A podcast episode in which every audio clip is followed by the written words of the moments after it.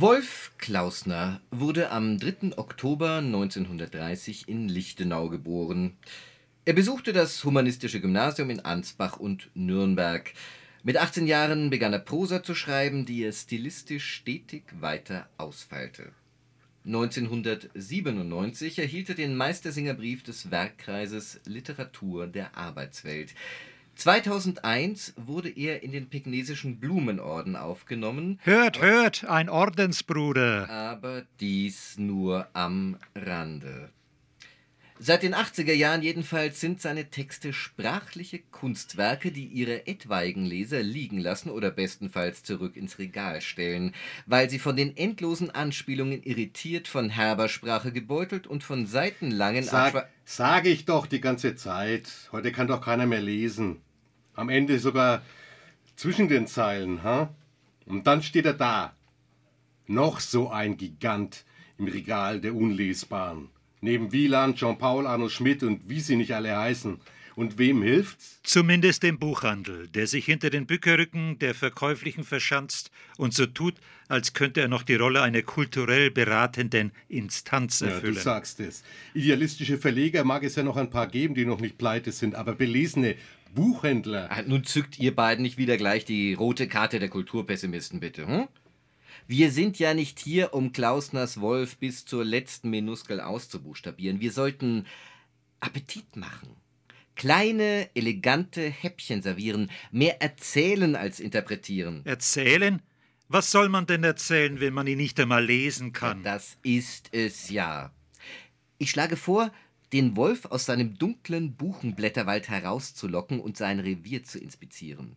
Wir halten Ausschau nach Vertrauten, statt uns auf jeden seiner Schlenker einzulassen, denn jede gute Erzählung lebt davon, dass sie ihre Zuhörer an etwas erinnert, was schon immer da war.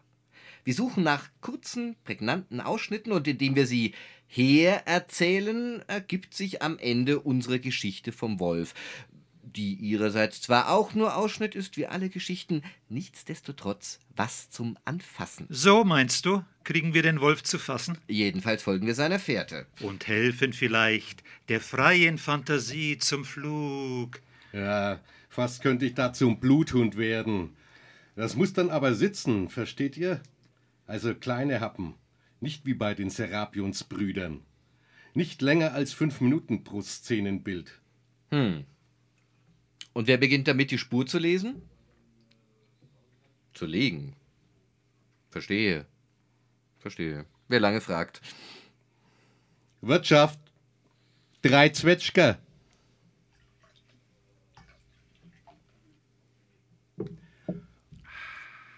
Vor Ewigkeiten ereigneten sich in dieser fränkischen Ödnis einige kuriose Absonderlichkeiten. So manches blieb seither unverändert und unberührt, nur marginal wurde die Ansicht von Land und Leuten durch die Zeitläufte bearbeitet und verändert. Dr. Lessing Klüspies, Berlin Bleiberg. So steht es auf einem ziselierten Kärtchen, welches der Wanderer, der in einen kurzen Platzregen geraten ist, in der Brusttasche bei sich trägt. Er hängt seinen Hut und den Sommermantel an den Nagel. Ist es doch schneller Nacht geworden, als man gedacht hat, aber das wird wieder nichts. Und hätte den Regen doch so dringend gebraucht. Welch ein Wetter, Herr Wirt. Ach ja. Wir kriegen heute noch den schönsten Sternenhimmel und hätten es doch so dringend gebraucht. Und wie sie es gebraucht hätten. Heuer ist ihnen schon das Korn vertrocknet und jetzt werden die Kartoffeln auch noch hin. Wie Sommerduft. Zwetschgengeist. Und eine Zigarre, damit Sie derweil etwas Schwarmes zwischen die Zähne bekommen? Schönen durchwachsenen Schinken hätten wir und frische Landbutter. Schinken ist aus. Oh, warme Stadtwurst mit Kraut. Ja, bringen Sie mir das. Und ein Bier? Wenn's Tee gäbe. Haben wir auch. Kamille, Salbei, Fenchel. Ich dachte eigentlich an schwarzen Tee. Natürlich. Hätte ich wissen können. Ceylon oder Darjeeling. Aber wenn Sie keine Kleider zum Wechseln haben, empfehle ich Ihnen Salbei mit Honig. Sonst erkälten Sie sich noch. Ein juristisch geschulter Kopf nimmt auf, nimmt wahr, speichert. Doch enthält sich jeglicher Meinung. Kurios ist's schon und leicht verdächtig, etwas Räuberhöhlenartiges nistet sich in die finstere Stube. Entschuldigen Sie, dass ich nicht für Licht gesorgt habe. Ich habe im Kabinett für Sie gedeckt. Da sitzen Sie angenehmer. Das Kabinettlein ist die Intimsphäre des Wirts. Von der Gaststube abgetrennt durch eine Holzwand, die nicht bis zur Stubendecke geht, da west der Wirt privat mit seiner Familie. Dort hat er sein Refugium, ohne das Weltgetöse aus den Augen zu verlieren, löffelt seine Suppe und liest Zeitung, die einsame Lampe über dem Familientisch signalisiert Geborgenheit, wenn's an nahezu gastlosen Tagen dunkel und sauer aus der großen Stube mufft. Seine Bildergalerie umgibt ihn vertraut. Kaiser Wilhelm im Glanze seiner Bartpomade, Bismarck und der alte Fritz und unter anderen Nichtsnutzigkeiten ein Paulus Potter, eine pissende Kuh. Boah, hätte auch ein schiffender Amor sein können. Warum eigentlich ein schiffender Amor? Ja, Maika. Dannemann? Wir haben lange auf Sie gewartet und Sie sind pünktlich. Hm. Schwerlich. Und Sie scheinen mich leider zu verwechseln. Oh nein! Gesichter vergesse ich nie. Sie haben zwar vorhin Ihren Namen gesagt. Ob der stimmt oder nicht, meiner stimmte ja auch nicht immer. Ihr Herr Vater hat damals den Vertrag gemacht. Und ich verstehe, dass Sie nicht gleich mit der Tür ins Haus fallen wollen. Aber wir rechnen immer damit. Womit? Es ist alles noch vorhanden. Wir haben treulich gewirtschaftet und jedes Jahr den Zins einbezogen. Nur, das wissen Sie selber, die Zeiten sind schlecht. Wir haben nicht üppig gelebt. Ich möchte doch eine Zigarre, bitte. Kann sein, dass sie ein wenig trocken ist. Dies jedoch nur zur Warnung, nicht zur Entschuldigung.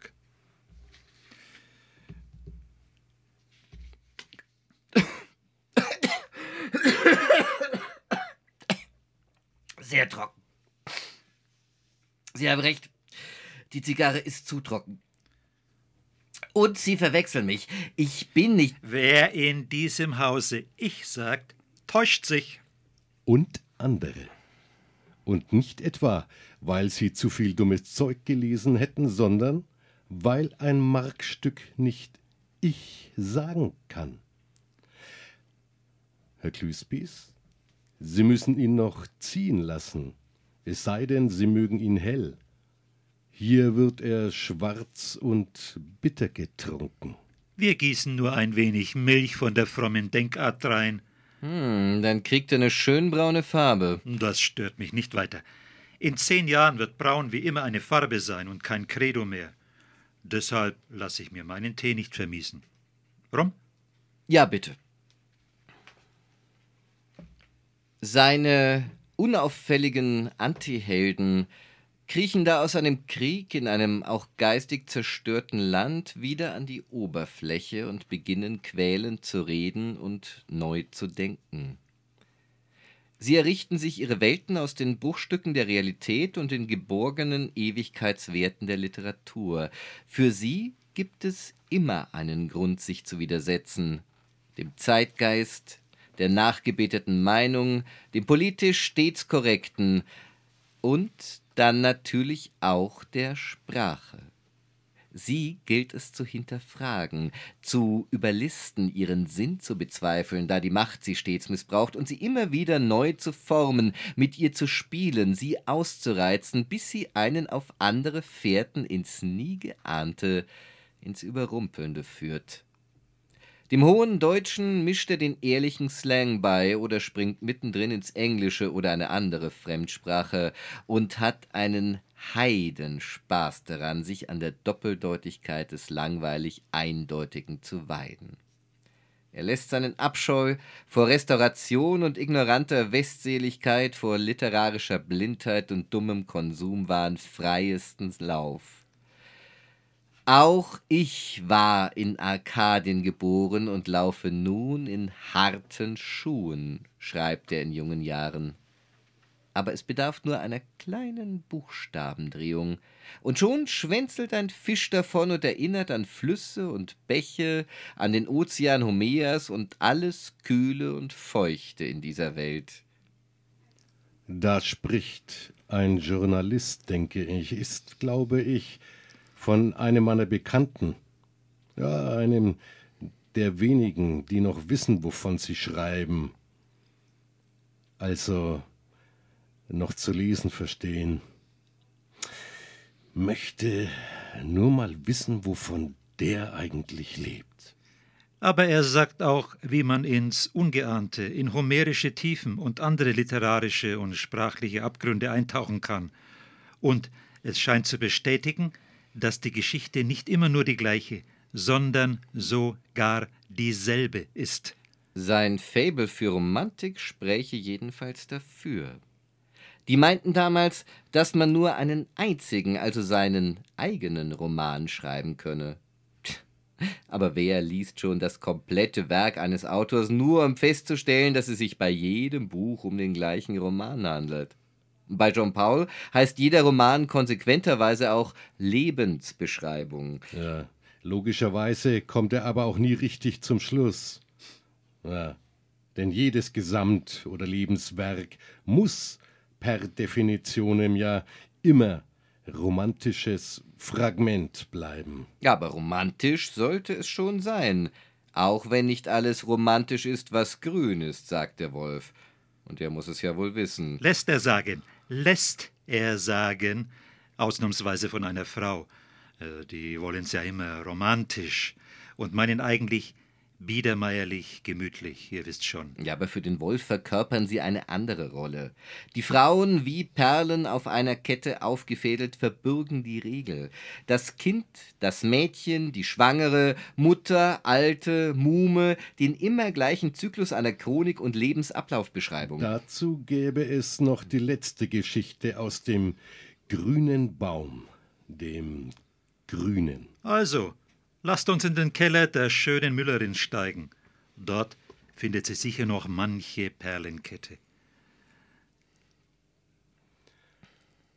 Gestern angekommen in diesem Kaff, suchte meine Ruhe, einen Plan.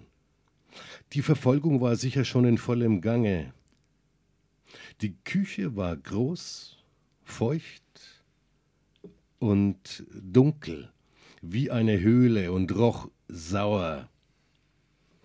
Als ich eintrat, kam der Hund aus der Finsternis gesprungen und tobte, dass es ihn schier zerriss. Ziss! Halt's Maul! Mensch, geht das schon wieder los mit dem Hund? Ja, diesmal schießt er aber aus einer anderen Richtung auf die Spielfläche. Und dem Erzähler fehlt noch das Selbstbewusstsein in der fremden Umgebung. Ohne seinen Hund fehlt ihm der Instinkt. Er wittert nicht, was da in der Luft liegt. Der Hund fluchte was weniges und verschwand knurrend. Sobald ich aber ein Wort sagte, kam er wieder aus der Dunkelheit geschossen und brüllte zum Rasendwerden. Tschüss! Der Hund giftete. Draußen im Hof kreischte eine Henne. Die Alte belferte zum Fenster hinaus. Ich sagte wieder etwas, der Hund donnerte Gewölbe zersprengend und war nicht zur Raison zu bringen. Schließlich riss die Alte die Hoftür auf und jagte ihn hinaus. Wildes Geflatter, Gekakel, entsetzliches Aufjaulen, zur Tür hereingeschossen wieder der Hund, hysterisch verwinselt im Dunkel. Saufig! Ja?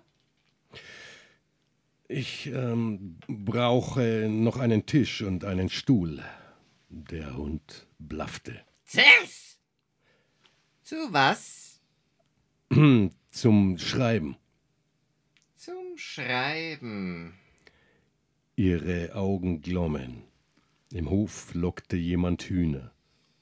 Pul, pul, pul, pul, puddler. Alter! Na bravo. Alma Mahler, Gropius, Kokoschka, Werfel, die Jahrhundertmuse, die Windsbraut. Eine fränkische Lulu, ihr werdet noch sehen. Eine junge Frau, ein Mädchen, vielleicht zwanzig, langhaarig, dunkel, Kittelschürze, ging zur Pumpe neben dem Herd und wusch sich. Einen Tisch! Am Mahlboden. Die Junge half mir. Als wir uns in unserem Logis umsahen und den Tisch vor das Fenster gerückt hatten, den Stuhl, das Kissen, fiel mir das Rauschen auf. Das Wasser, sagte sie, es geht über das Mühlrad. Das Rad ist festgestellt, wird auch bald zusammengefault sein. Alma brachte mir was zum Essen und zum Lesen. Von der alten Chronik der Wüstung Balleihof. Immerhin. Fast 300 Seiten, recht fleißig der Namensvetter, wird schon lauter unbewiesener Kohl sein, obwohl man kann auch einmal Glück haben. Aber verdammt, was ging mich der alte Stunk an? Aber wenn es hier in der Mühle eine Familienchronik gab, war sie sicherlich lustig zu lesen, scheint überhaupt eine wilde Gegend gewesen zu sein. Mal den alten Balleihof ins Messtischblatt eintragen. Auch eine Art, sich zu vergewissern. Die Alte saß schon wieder am Küchenfenster, als ich vom Waschen am Trog zurückkam. Frühstück ist her! Der Hund schrie wie durch Wolle im morgendumpfen Haus. Sollte ich wirklich zum Balleihof? Die Alte rechnete sicher damit und wusste etwas. Um zehn Uhr hatte ich die Wüstung gefunden. Ziemlich dichter Mischwald. Wenn man nicht suchte, übersah man die vermoosten Mauertrümmer. Sind da, hatte jemand geschrieben, sind da. Umsonst schreibt man das nicht so lakonisch an den Rand einer Chronik. Verkrümmte Schrift, 30er Jahre. Hm. Suchen im Gestrüpp? Sind da. Ach, was geht mich da ein alter versumpfter Keller an? Aber da war noch was. Hatten Sie in den 30er Jahren nicht wochenlang einen von der Mühle gesucht und ihn erst vermittelst sippenhaft erwischt? Dann wäre es vielleicht doch zu überlegen. Man musste ja ständig disponieren. Ich setzte mir noch 15 Minuten. Dann waren Onkel Urahne und Flüchtling als Schwätzer erledigt. Na, da, da, hinein? Na, viel Dreck. Schad um Schuhe und Mantel. Äh, sind also doch da. Sind. Sind bedeutet mehr. Ein Buch? Ein Buch. Danach gegrapscht und wieder hochgekrochen. Gespenstisch. Die Frau und der Sozialismus stand auf dem Deckel mit Goldprägung. Ah, zum Teufel runter mit dem verräterischen Schmöker. Ich warf ihn in das Loch zurück. Als ich später über den Hof ging, saß die Alte wieder am Küchenfenster. Sie sah meine Schuhe, blinzelte wie eine Eule. Aha. Hm, hatte keine Lampe. Können's haben. Man verläuft sich leicht. Hm, wahrscheinlich übertrieben, aber möglich ist manches. Versperren. Ich bekam Pressack und Brot. Hm, Wie steht's mit einem Zwetschgenwasser? Gesoffen wird nicht. Ganz wie ich mir's dachte. Ich sauf nicht, es ist Medizin. Alma! Die Kellerschlüssel! Der Hund kam zur Hoftür hereingeschossen, randalierte, beruhigte sich etwas, sah dann die Katze, fuhr darauf zu, bekam eine Wahnsinnige gescheuert und verzog sich vor Selbstmitleid schreiend. Ein unsympathisches Vieh. Die Junge kam mit den Schlüsseln. Endlich jemand mit den Schlüsseln. Dieser blöde Hund. Was soll der eigentlich? Verbirgt sich etwa eine überempfindliche Nase dahinter? Eine Allergie? Allegorie. Das ist Literatur und nicht mit einem kurzen Blick drauf zu erledigen.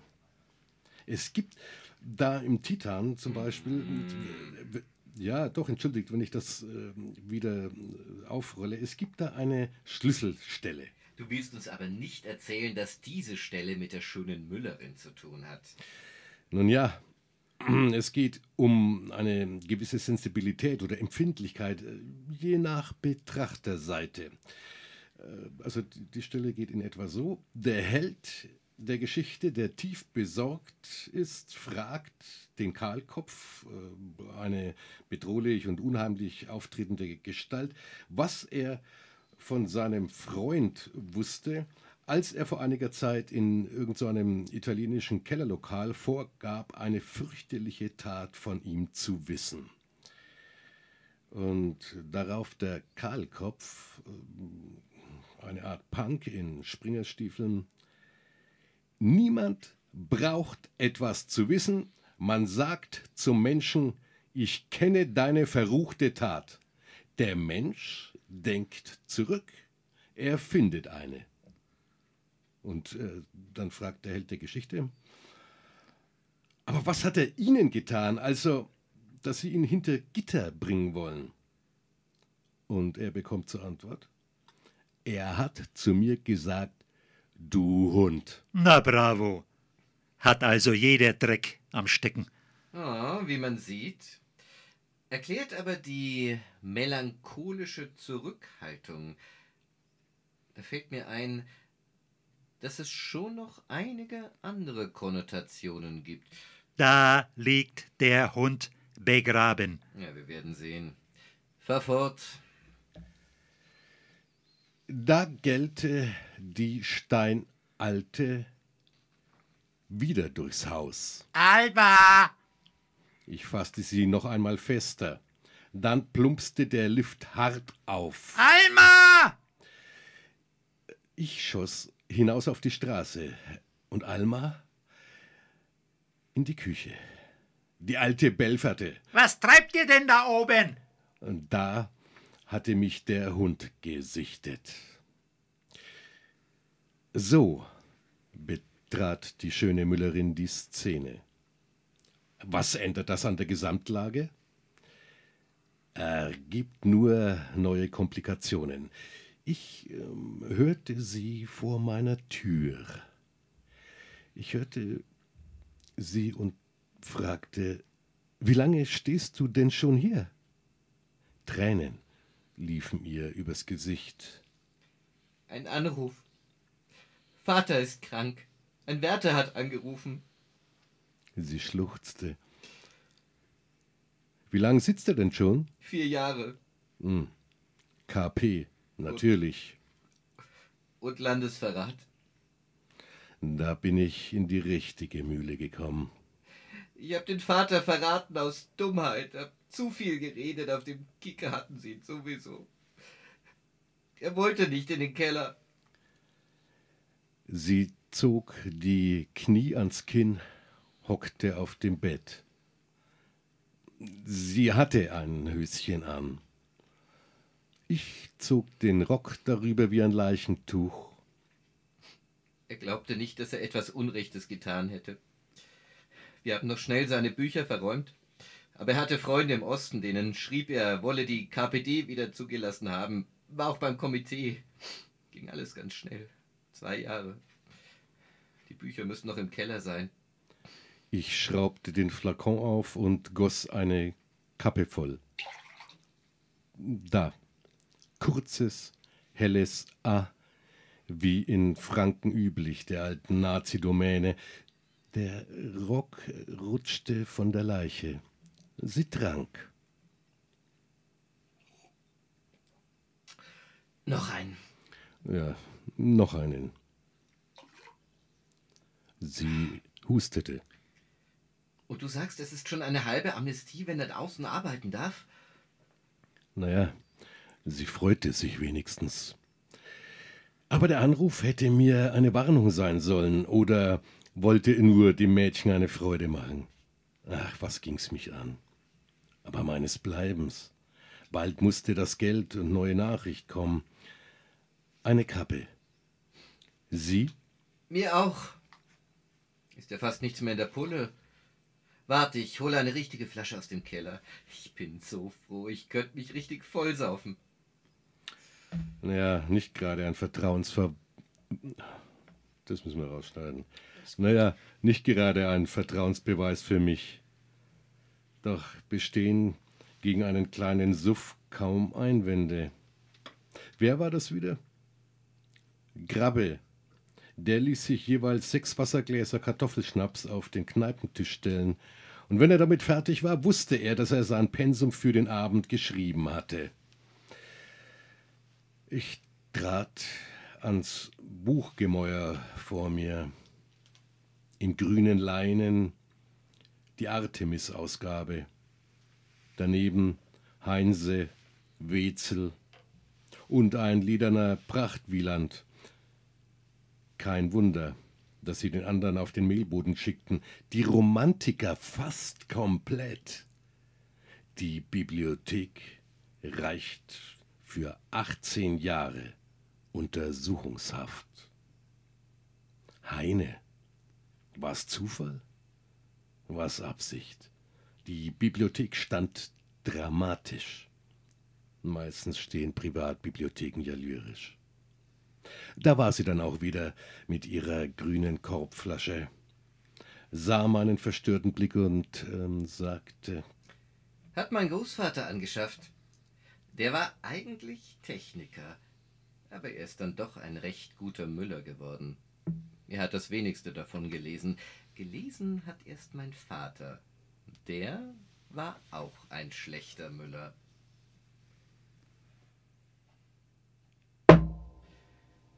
Stichling, Karpfen, andere Fisch, Gründe, grundlos, abgrundtief, Wege, Ares, sabotieren, ein KZler soll verlieren. Zwetschger, Zwetschger, Zwetschger. Brunnen, Weiher, Teich und Bach, Garten, Park und Regenwald, alles unter einem Dach, wo Lied und Lüge widerhallt. Zwetschger, Zwetschger, Zwetschger. Sehnsucht, Krieg, Revolution, Mythos und verlorener Sohn, Franke, Schlesier, Russler und blöder Hund, blöder Hund. Zwetschger, Zwetschger, Zwetschger. Alma Mater, Mutter, Madler, Gefährtin, Liebste, schwanger halt. Ewig kreist die Zeit, wie Radler ohne Heim und Aufenthalt. Zwetschger, Zwetschger, Zwetschger. Heidegger und Nietzsche lesen, wessen Wesen wird verwesen. Hund, du Hund, Melancholie, piss nie an den Stammbaum, Vieh. Zwetschger, Zwetschger, Zwetschger. Hütte, Haus, Beweggrund, Kühle, Wasser, Kamrat und Geschichte, Burg, Schloss, Wüstung, Plappermühle. Ich im Regen, ich im Lichte. Zwetschger, Zwetschger, Zwetschger. Dachstuhl, Küche, Diele, Keller, oben dunkel, unten heller, Fäden, Knüpfen und Meandern, Spuren, Fährten, Wandern, Wandern. Zwetschger, Zwetschger, Zwetschger. Wo Xanadus Echo hallt, wenn wer im tiefen Urquell liest, im finsteren Föhren Buchenwald, wo Zwetschgenwasser aufwärts fließt. Zwetschger, Zwetschger, Zwetschger. Eine Spurensuche des Schriftsteller Wolfgang Klausner. Gemacht, getan von Günter Körner, Holger Trautmann, Michael Lösel. Stellt euch einfach ganz kurz mal vor und gebt vielleicht nach der persönlichen Vorstellung einen kurzen Splitter Wolfgang Klausner gleich, was euch einfällt. Günter Körner. Zu Klausner zu finden, ist mir sehr schwer gefallen. Leichter ist es mir gefallen, als ich im Kielwasser meiner Vordenker mitschwimmen konnte, als Mitglied der schon bestehenden Autorengruppe und dann immer tiefer eingetaucht bin, indem das Werk zu lesen war. Holger Trautmann?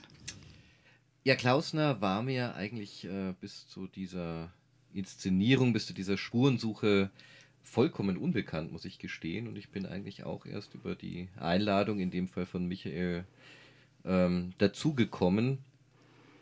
War aber ähm, doch sehr bald schon nach einigen äh, Selbstleseversuchen fasziniert und, und angetan. Also es ist ein Autor, dem sich nachzuspüren auf alle Fälle lohnt. Michael Lösel? Ich wurde zuerst äh, versorgt von Gerd Obenauf, dem Vorsitzenden der Kulturburg Lichtenau, mit Vorschlägen und Büchern von Wolf Klausner und kannte zwar schon etwas äh, von ihm, war dann aber schnell überzeugt und vor allem sehr erfreut, einen äh, weiteren Autor in mein Bücherregal stellen zu können, der zu den schwer lesbaren gehört. Ein kurzes von meiner Seite, ganz biografisch. Mit seinem intelligenten, oft auch derben Sprachwitz eckte Wolf Klausner mehr als einmal an. Ein fränkischer Heimatdichter war Klausner nie, trotz der Verortung seiner Romane an urfränkischen Schauplätzen, unter anderem in seinem Geburtsort Lichtenau. Dort 1930 geboren, 2005 verstarb er. Regional erhielt er 1997 den Meistersingerbrief des Werkkreis Literatur der Arbeitswelt und war von 2001 an Mitglied im Pegnesischen Blumenorden.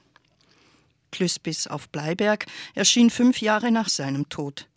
In seiner Werkstatt liegen noch viele Manuskripte und Notizen. Man kann sagen, er war ein unermüdlicher Schriftsteller. Seine bekanntesten Bücher Wolf von Lichtenau 1976 erschienen und Jüpa und der Zigeuner 1979 sind relativ früh entstanden und begründen seine Bedeutung für den fränkischen Raum. Schriftstellerisch stilistisch befreit hat er sich erst in seinen späteren Werken, wie zum Beispiel in der Kombination der Erzählungen Zum grünen Baum 1991. Ihr habt euch unter dem Titel Wolfsmilch auf eine Spurensuche gemacht. Wie kam es eben zu dieser Idee, zu der Entwicklung dieser Hommage? Ich wurde gebeten vom Kulturverein Lichtenau etwas vorzubereiten für Lichtenau, für die dortige Kulturbühne zu Wolf Klausner. Und bin schnell zu der Überzeugung gekommen, dass ein blankes Ablesen der Texte unsinnig ist und habe daher dieses Spiel entwickelt, diese Spurensuche im Blätterwald. Es ist bei Klaus naja ähnlich wie bei den anderen genannten Autoren. Er, Im Grunde schreibt er mehr oder weniger, wie wir ja auch im Stück zitieren, immer dieselbe Geschichte. Man muss sie nur entsprechend herauslesen können. Was gibt dann dieser Autor für euch als Leser, beziehungsweise ihr, schreibt, ihr seid ja auch schreibend unterwegs? Was gibt er euch als Schreiber, als Leser? Nun, also ich kann für mich sagen, dass ich ihn zwar als Lesenden, äh, als Leser äußerst spannend finde, allerdings als Schreiber bin ich denn wohl schon zu alt, um jemand anderem derart nacheifern zu wollen. Also äh, insofern begnüge ich mich damit, jetzt auch ein, zwei Bände von ihm in meiner Bibliothek stehen zu haben. Es geht ja nicht nur darum, ähm, Klausner zu lesen, sondern es geht darum, etwas, und das gilt nicht nur für die Literatur von Wolf Klausner, es geht darum, etwas in der Literatur, in der literarischen Sprache zu finden. Und da bietet äh, Wolf Klausner durchaus äh, einen klassisch ähm, bearbeiteten Boden. Es ist ja auch nur vordergründig wirklich fränkisch. Wenn man genauer hinschaut, äh, auch zwischen den Zeilen liest, wird man schnell feststellen, er gräbt den fränkischen Garten um, er gräbt tief bis in den mythischen Grund. Ob das nun bei der schönen Müllerin ist, die einmal als schöne Lau oder einmal als Lilofee oder wie auch immer als Nymphe erscheint oder ob das der Hund ist, der einmal als Schoßhund und einmal als Cerberus aus der Ecke schießt. Es ist immer diese tiefe Vieldeutigkeit in den Texten Klausners mitgetragen. Diese Form hat sich auch erst in den späteren Jahren entwickelt, taucht beim Jüpper und bei, beim Wolf aus Lichtenau in dieser Form natürlich nicht auf und deswegen ist, nimmt es auch nicht Wunder, dass diese frühen Bücher leichter rezipiert werden, beziehungsweise auch äh, als Jugendbuch lesbar durchgehen konnten und daher auch bekannter sind. Ja, sprechen wir mal von seiner Literatur, dem Zugang, den man finden kann. Seine späteren Werke sind eher schwer zugänglich. Wie kann man Wolf Klausner süffig lesen? Wenn ich für mich was sagen darf, das Vordergründige dabei gibt mir auch sehr viel, denn es sind äh, Beschreibungen drin mit ganz einfachen Worten, nichts Spezielles, sondern es, er sagt einfach, wie es ist, wie die Landschaft aussieht, wie ein Gebäude aussieht, wie die Menschen sich darin bewegen. Und da ist mir aufgefallen, nachdem ich vorher ein Buch von ihm gelesen habe, als wir dann auf der Recherche in den Geburtsort Lichtenau kamen, habe ich mir gedacht, ja, das ist doch ein Déjà-vu. Ich war doch hier schon. Und wieso war das so? Weil ich es vorher schon genau so gelesen habe. Und da war das Wiedererkennen voll da. Da schneide ich mir gerne eine Scheibe davon ab. Günter Körner, du hast gerade eine Frage aufgegriffen oder angestoßen, die ich hier auch notiert hatte. Und zwar folgendes: Ein Rezensent von Klüspis von Bleiberg, Uwe Schmidt, bezeichnet dieses Werk als fränkischen Ulysses aus der Feder des Lichtenauers Klausner, welche Kraft seines Övre als deutscher James Joyce verdächtigt werden darf. Das Buch bietet und ist ein in Summa allergrößter Lektüregenuss und ein Weckruf an die Germanistik.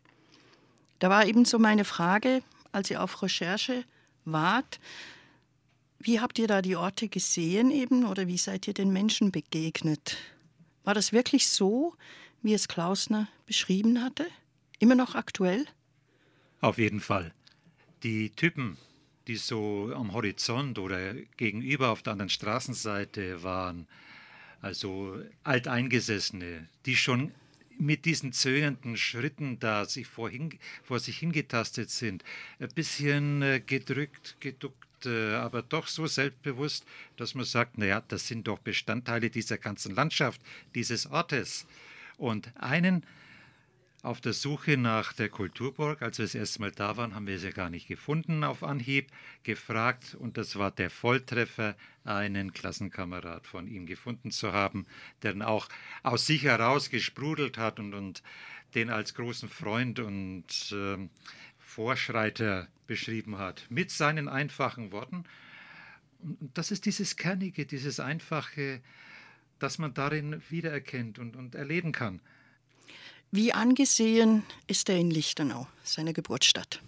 Ja, mittlerweile ist über so manches, über diesen umgegrabenen Garten Gras gewachsen, sodass die Lichtenauer, wie Günter Körner gerade sagte, am liebsten alle bei ihm in der Klasse gewesen wären.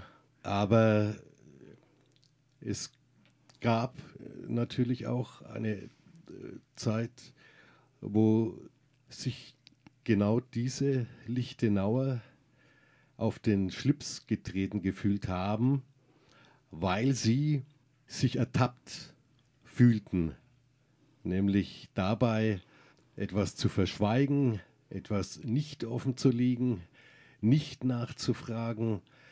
Also die äh, Zeit äh, des Dritten Reichs betreffend und äh, das war ähm, eine für Wolf Klausner eigentlich eine ungute Zeit.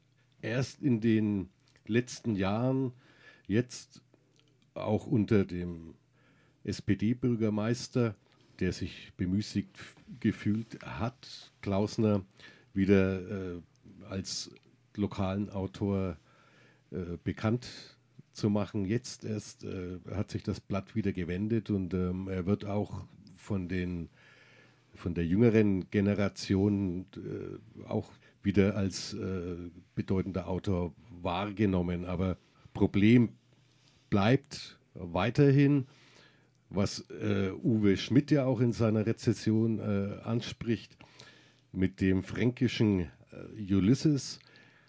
Die bekannten Bücher, ich muss mich da wiederholen, also Wolf aus Lichtenau oder äh, Jüppa, sind eigentlich gar nicht die stilistisch wertvollen Teile äh, Wolf Klausners, sondern erst die späteren Werke eben oder das posthum erschienene äh, Glüßbies auf Bleiberg. Gehen wir von Lichtenau hier nach Nürnberg, wo er ja auch eben zugange war. Wie hat man hier oder wie tut man heute Wolf Klausner schätzen, ehren, kennen? Für mich stellt sich da immer die Frage, äh, kann man jemanden kennen oder was habe ich als Autor davon, wenn man mich persönlich kennt? Ich glaube, es ist nicht zu viel oder, oder kein, kein Fehlurteil, wenn ich äh, sagen kann, es wäre wahrscheinlich auch Wolf Klausner relativ wurscht, ob man ihn kennt oder nicht. Ihm wäre wichtig, dass man seine Literatur schätzt.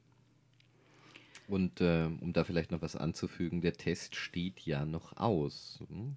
Die, die, die Lesung in Lichtenau war natürlich äh, aufgrund der Bekanntheit Klausners dort ein voller Erfolg. Also wenn, wenn man Besuchs, Besucherzahlen als äh, Kriterium für Erfolg sieht, ähm, wie die Leute Wolfsmilch jetzt etwa in, in Nürnberg annehmen, das werden wir noch rausfinden müssen. Ein anderes eben Du hast es angesprochen, Michael, mit dem Kennen eines Literaten, eines Schriftstellers. In seinem Roman Klüspis von Bleiberg finden sich eben auch literarische Eckpfeiler Klausners und seinem Verhältnis zur Literatur und diversen anderen, die geschrieben haben, wie eben Jean Paul oder Arno Schmidt, Ernst Jünger, Thomas Mann, Nietzsche. Wer waren diese Kollegen für ihn? Oder auch andersrum gesagt und gefragt, was war er für Sie? Das sind sozusagen die Balken im Fachwerk, im fränkischen Fachwerk des Buchgemäuers, vor dem er steht. Es ist eigentlich aus, aus jedem seiner Texte herauszulesen, ähm, auch wenn er sie gerade nicht geschätzt hat, wie angeblich Nietzsche, so weiß er doch, was bei Nietzsche drinsteht und setzt sich damit auseinander. Und so hat er es auch mit anderen Autoren getan. Und ähm, die Verwandtschaft zu quasi zeitgleichen Autoren, wie zum Beispiel zu Arno Schmidt, die ist natürlich eine Wahlverwandtschaft. Das heißt, die äh, ergibt sich automatisch, weil sie beide die eine ähnliche äh, Art haben, mit Kultur umzugehen. Das heißt, mit äh, Literatur, die sie beide auch rezipiert haben. Und ähm, genau an diesen Stellen sieht man, wie ähnlich sie arbeiten, wie sie diese Vorbilder oder äh, Lieferanten von Kultur, wie ernst sie die nehmen und äh, man kann da, daran dann natürlich auch erkennen, dass sowohl eben für Klausner als auch beispielsweise für Schmidt eine Kulturvermittlung auch extrem wichtig war. Das war eigentlich ihre Aufgabe, ihre, ihre Leidenschaft. Und ähm, das hat sich bei Klausner ja auch in seiner Sprachenschule äh, niedergeschlagen. Ich komme zu meiner letzten Frage. Als wie wichtig erachtet ihr das Unvergessenmachen von einem bedeutenden Schriftsteller in dem Sinne, nicht viel gehörten, man spricht nicht in Bestsellerlisten über ihn und von ihm. Trotzdem ist das eine Form der Ehrung, diese Hommage? Oder ist es einfach, ja, es war interessant und es ist interessant, es war auch eine Herausforderung für uns und damit ist eigentlich gut. Ja, was heißt Ehrung? Also ich denke nicht, dass Klausner selbst auf, auf ein Denkmal bestanden hätte, das man ihm errichtet, sei es nur literarisch oder wie auch immer. Ich kann hier nur für mich sprechen. Natürlich war es mehr als nur eine Lesung. Ich, ich, ich habe sicher viel dabei gewonnen. Ähm, und fände es durchaus begrüßenswert, wenn Menschen, die sich diese Lesung anhören oder das, das Buch dazu lesen, auch äh, für sich was rausziehen, wenn, wenn Klausner ihnen in irgendeiner Form ans, ans Herz wächst. Aber mit, mit Ehrung kann ich da in, in dem Zusammenhang wenig anfangen. Also eine, eine Parade, glaube ich, müssen wir nicht für ihn veranstalten. Das hat er auch gar nicht nötig. Das heißt nicht umsonst eine Spurensuche im Blätterwald. Äh, Wolf Klausner, es ist, ist, ja noch, es gibt ja noch viele Blätter von ihm, die noch nicht äh, der Öffentlichkeit äh, zugänglich sind.